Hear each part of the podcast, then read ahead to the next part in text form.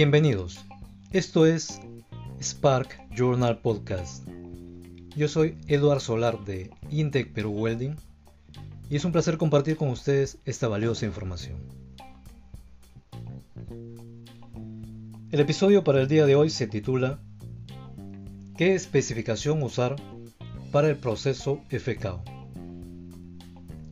Cuando mencionamos especificación, nos estamos refiriendo al documento, al estándar, que contiene los requerimientos para la fabricación de los metales de aporte, los metales de aportación de los conjuntos soldados.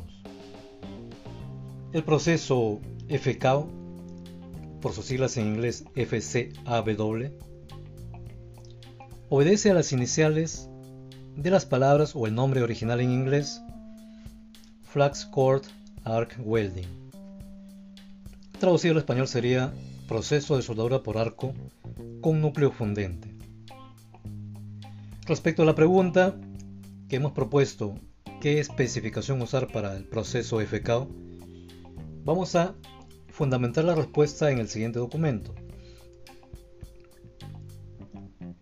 Existe un documento conocido como el UGFM, simplemente así, con estas siglas UGFM, que son las iniciales de las palabras Users Guide to Filler Metals. Esto es Guía del usuario de metales de aportación o metales de relleno. Es un documento de AWS y dice lo siguiente en su alcance.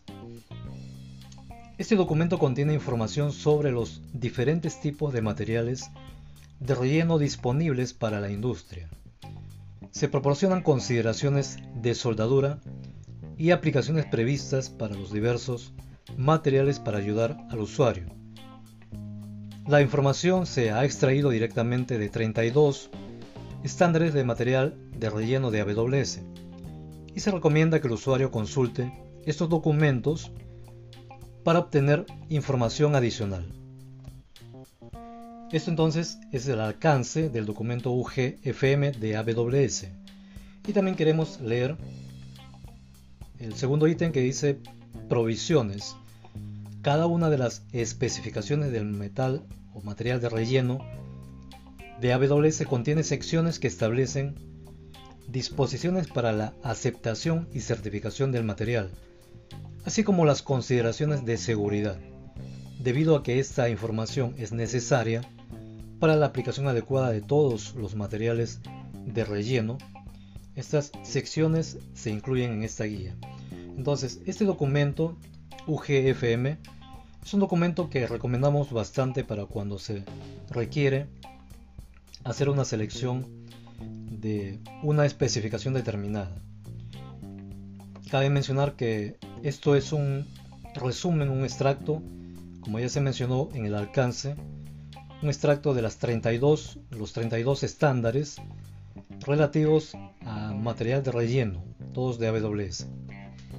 Entonces, hay un cuadro dentro de este documento y en este cuadro nos vamos a basar para dar respuesta a la pregunta que hemos planteado. Si quisiéramos usar el proceso FKO, ¿a qué normas o a qué especificaciones vamos a acudir? Bueno, tenemos las siguientes.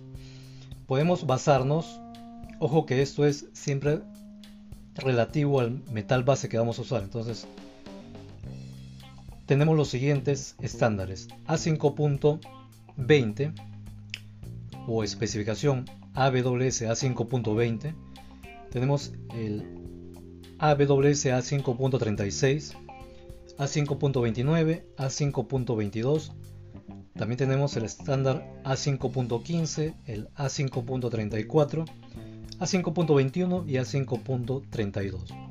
Bien, es una lista de estándares que lo tenemos presente en un cuadro en el documento UGFM, pero ya hemos acotado que eso va a depender del metal base que vamos a usar. Entonces, ahora sí, vamos a identificar la especificación según metal base.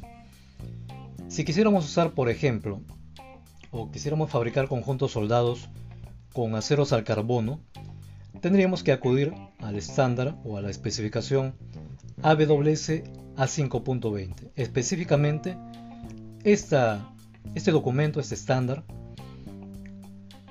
contiene todos los requerimientos para metales de relleno, metales de aporte de aceros al carbono. Y si quisiéramos, por ejemplo, hacer fabricaciones con aceros de baja aleación, tendríamos que acudir al estándar A5.29.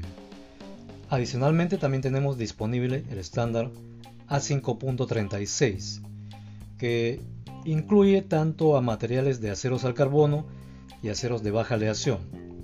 Y si quisiéramos hacer fabricaciones de aceros inoxidables, tendríamos que acudir al documento, al estándar AWS A5.22.